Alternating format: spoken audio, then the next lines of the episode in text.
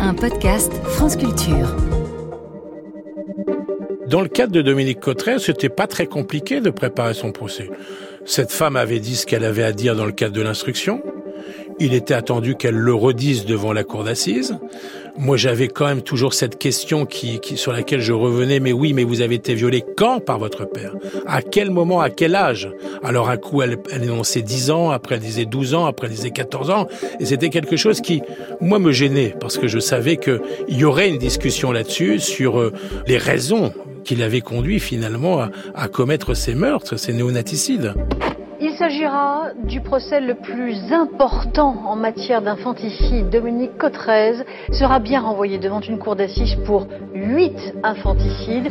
C'est une affaire euh, hors norme entre horreur et incompréhension. Le procès va s'ouvrir le 25 juin 2015 à la cour d'assises. La cour d'assises est une juridiction composée de magistrats et de jurés qui jugent les crimes les plus graves.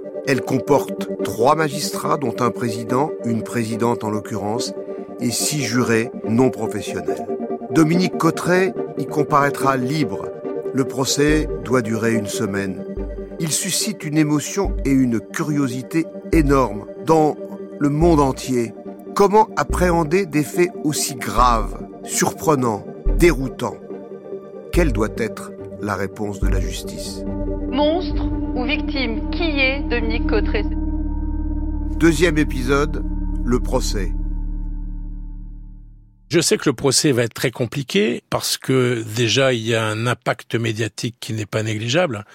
En plus, une mère, vous imaginez, une mère qui tue huit bébés, c'est quand même quelque chose qui euh, qui passe pas dans l'opinion publique euh, et on peut le comprendre. Moi, j'ai bien conscience de ça. Alors, soit cette femme est folle, et si vous dites qu'elle est pas folle, là, c'est, elle est très dangereuse. Elle peut même recommencer, vous imaginez.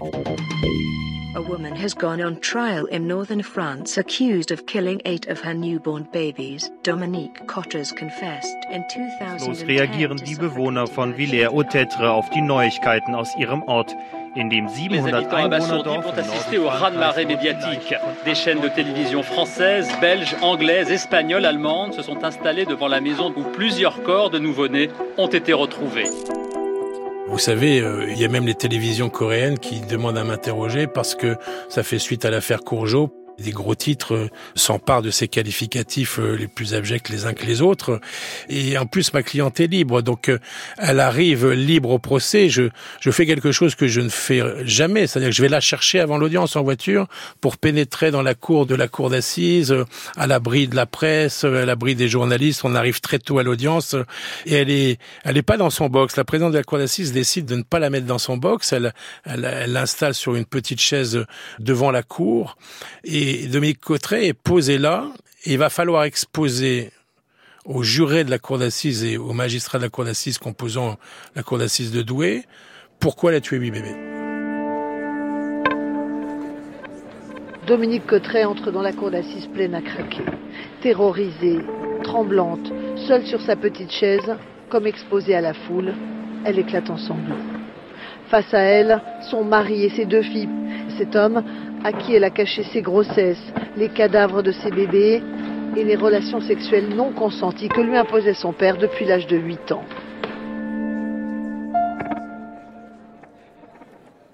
Son système de défense, c'est que je ne pouvais pas garder ses enfants parce que c'était le fruit d'un inceste et c'était euh, éventuellement les enfants de mon propre père. Et nous allons comme ça euh, essayer de tenter, avec Marie-Hélène Carlier, d'expliquer son crime, tout simplement. En France, on ne choisit pas les jurés.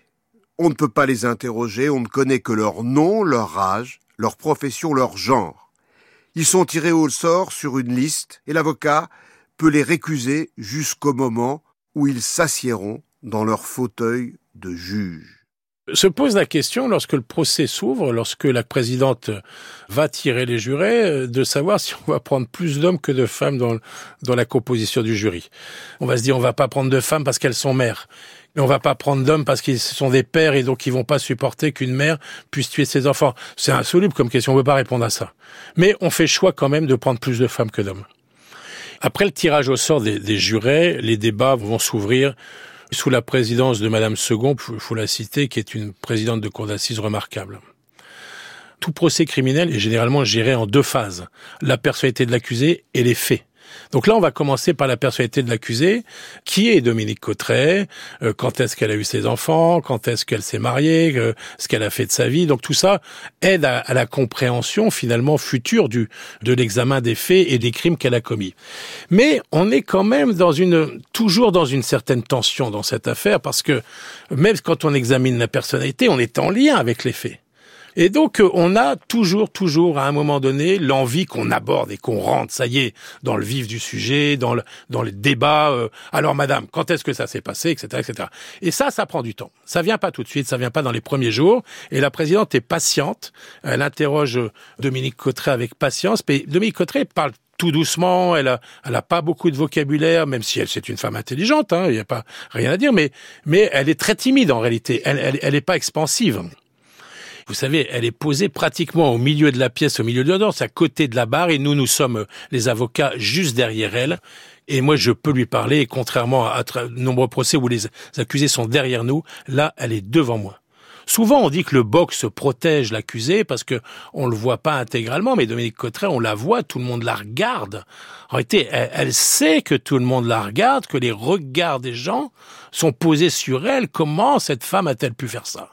Et donc déjà, ça la paralyse parce qu'elle peut pas s'exprimer ou elle sait que on n'est pas dans le cabinet d'un juge d'instruction où il y a que le juge, l'avocat et peut-être le procureur. Non, là, il y a des, dizaines de, de perdus qui la regardent, donc ça la paralyse. Elle est honteuse et elle n'a pas envie qu'on aborde publiquement les faits pour lesquels elle va être jugée, mais elle sait que ça va se passer et qu'elle ne va pas pouvoir échapper à un certain nombre de questions. On l'a préparée à ça. Il faudra y répondre, Madame Cotteret, aux questions.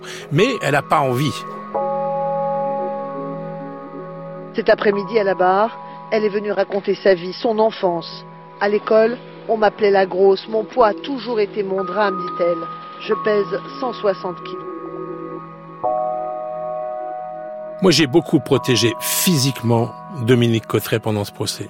D'abord parce que j'avais une proximité avec elle, j'étais juste derrière, et parfois j'avais le sentiment que je pouvais faire rempart à la salle, ou de l'autre côté rempart à la cour. Et je pense qu'elle sentait cette présence derrière elle, ce qui fait que bah, quand les questions étaient posées, elle, elle y répondait. Mais elle avait besoin de ça. Non seulement Franck Berton protège chaque cliente, y compris physiquement, mais comme à chaque fois, dans chaque plaidoirie, dans chaque procès, il l'incarne. Il conjugue ses verbes à la première personne du singulier. Il dit je, mais il parle pour elle. Il est l'accusé. C'est vrai que j'ai un, défaut, moi je, vois ça comme une qualité. Je me mets à la place de mon client. Je suis pris dans la narration des faits, dans la narration du crime, à tel point que lorsque je suis accusé de quelque chose, vous voyez, je redis je, quand je suis accusé de quelque chose qui fait que c'est pas possible, j'ai l'impression de démontrer moi-même, en me mettant à sa place, que l'accusation sur ce point-là n'est pas crédible. Lorsque j'emploie le jeu, il y a toujours en parallèle le jeu des jurés. Souvent, je dis à mes jurés, je pense comme vous. C'est une manière de gommer aussi l'accusé.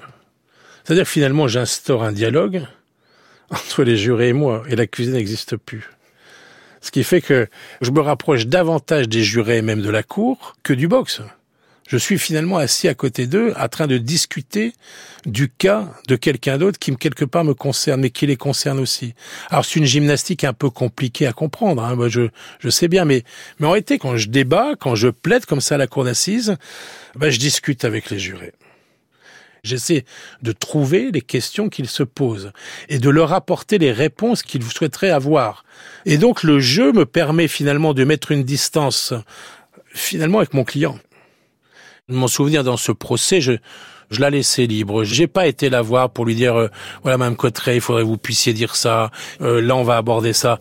C'était pas un procès très compliqué parce que j'avais une femme qui euh, reconnaissait les faits, avait donné une explication aux faits, il fallait tout simplement qu'elle le dise. Il n'y avait pas de stratégie de défense particulière. L'avocat n'est pas là, en tout cas moi, dans la façon dont je vois mon métier, l'avocat n'est pas là pour jouer un rôle ou induire son client à jouer un rôle. Les parties civiles représentent les intérêts des victimes. Qui va se constituer partie civile? Ses enfants? Son mari? Des associations de protection de l'enfance? Et dans quel but? Pour dire et attendre quoi?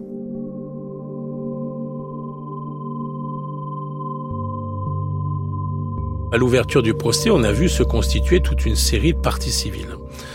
Et bien évidemment, ça participait aussi euh, de l'emballement médiatique. Il faut savoir que dans toutes ces affaires, souvent on voit euh, débarquer à l'audience toute une série d'associations euh, qui estiment qu'elles ont participé à ce procès.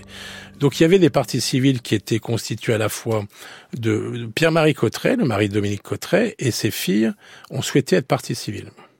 Et c'était non pas pour accuser leur mère, ou demander des comptes ou régler des comptes avec leur mère, mais c'était pour participer au procès. Les parties civiles euh, à l'audience sont un double comportement. Il y a à la fois les parties civiles qui sont euh, dans l'attente de la manifestation de la vérité, de savoir ce qui s'est passé, et participer tout simplement au débat judiciaire. Et puis, après, il y a l'avocat général. Plutôt deux avocats généraux à cette audience. Le procureur de la République de Douai à l'époque, Monsieur Vaillant, et puis l'une de ses substituts, Madame Co, qui euh, sont euh, l'un et l'autre présents, très présents lors des débats. Et les avocats généraux euh, sont euh, dans le questionnement répétitif et euh, avec une certaine agressivité, il faut le dire, à l'encontre de Dominique Cotteret. C'est-à-dire qu'au bout d'un moment, il faut qu'elle donne des explications. Et ça suffit pas, et ça suffit plus de venir dire, euh, écoutez, je ne sais plus trop, c'était ça, c'était ci, sans rentrer véritablement dans le détail. Déjà, huit grossesses, huit grossesses pendant combien d'années? Et ça, c'est, elle avait du mal à répondre à ces questions. Donc, il y avait une accusation qui était fort présente, qui était euh, assez virulente. L'une des questions qui est posée, c'est écoutez, Madame Cotteret, euh, il y a des moyens de contraception. Comment se fait-il que vous n'avez pas euh, utilisé ces moyens de contraception plutôt que d'avoir huit grossesses successives? Dominique Cotteret a une réponse. Elle dit euh, lorsque j'ai accouché de ma première fille, je me suis rendu à cette maternité à Douai et la sage-femme m'a dit mais enfin quand même, regardez, stade Grèce, c'est honteux, comment on peut se présenter comme ça? Et elle a été, elle s'est sentie humilié. L'accouchement s'est très mal passé et, les experts reprendront cette explication en disant euh, là manifestement il y a eu un choc, il y a eu psychologiquement euh, une barrière qui s'est instaurée, qui a été créée à tel point que Dominique Cotteret n'a jamais plus vu de médecin. Elle a caché très longtemps sa grossesse pour sa deuxième fille, qui finalement va naître, mais cet enfant va apprendre à l'audience qu'elle aurait pu peut-être subir le même sort que les huit autres nouveau-nés pour lesquels elle est jugée lors des débats. Et ce n'est qu'un concours de circonstances qui va faire que cette grossesse va être révélée, on va lui dire, mais Dominique, t'es pas enceinte, etc., etc. Et, elle va décider de l'avouer. Mais c'est quelque temps avant l'accouchement. Donc elle ne va pas, et à aucun moment, voir de médecin après son premier accouchement. Elle va refuser tout moyen de contraception. Et puis, elle se dit, bah, je me débrouillerai. Elle dit, mais je pense qu'il y avait même une intervention divine où, où je ferai des fausses couches, où j'irai pas jusqu'au bout. Manque de chance, elle va jusqu'au bout. Et à chaque fois, elle va jusqu'au bout. Et puis lorsque, euh, finalement, elle a tué un enfant, deux enfants, elle se dit bon, ça se reproduira pas. Si, ça se reproduit. Et les experts viendront expliquer que en réalité, elle est prise dans un engrenage qui fait que, euh, ben, au bout d'un moment, c'est terrible à dire, mais elle s'inscrit dans une sorte de normalité du déni de grossesse et donc d'une suite finalement irréversible qui va conduire à tuer le nouveau-né. Une première journée douloureuse pour Dominique Cotteret qui s'est plusieurs fois effondrée en larmes à tel point que cet après-midi, la présidente de la cour d'assises a dû suspendre l'audience quelques minutes pour qu'elle puisse se ressaisir. Dominique Cotteret est-elle une victime ou bien une criminelle? C'est là tout l'enjeu de ce procès. Cette mère infanticide encourt la réclusion criminelle à perpétuité. En réalité, il y a un traumatisme qui va être décelé par les experts. Et j'ai envie de dire, tant mieux parce que c'est ça qui permet d'expliquer aussi les raisons du passage à l'acte. Si on n'a pas d'explication du raison de passage à l'acte, vous êtes en face d'une personnalité qui est qui est borderline, qui est psychopathe et qui euh, va tuer parce qu'elle a besoin de tuer, parce qu'elle a envie de tuer. Ce qui n'est pas le cas de Dominique Cotteret. Dominique Cotteret, elle ne tue pas parce qu'elle prend un plaisir à tuer ses nouveau-nés. Elle tue parce que d'abord le nouveau-né n'existe pas. C'est ça l'essentiel de l'analyse euh, expertale, c'est que le nouveau-né n'existe pas. Nous sommes dans un néonaticide, il y a un déni totale de grossesse. Elle ne sait pas qu'elle est enceinte, elle ne se voit pas enceinte, elle n'imagine pas qu'elle est enceinte. C'est quelque chose de très difficile à comprendre pour le sens commun. Mais c'est ça le sens et le nœud de l'explication des néonaticides, c'est que jusqu'au dernier moment, ces femmes ne pensent pas qu'elles sont enceintes. Bon, moi j'ai eu à connaître de dossiers où vous avez une femme qui a accouché, qui n'avait pas, au bout de neuf mois, de, de ventre et on ne voyait pas qu'elle était enceinte. Bon, Dominique Cotteret, c'était très compliqué à voir, euh, je le redis, eu égard euh, au poids qu'elle pesait. Le procès va se poursuivre et va connaître un coup de théâtre comme seules les audiences peuvent en réserver un grand moment d'émotion et de vérité, d'humanité toute nue.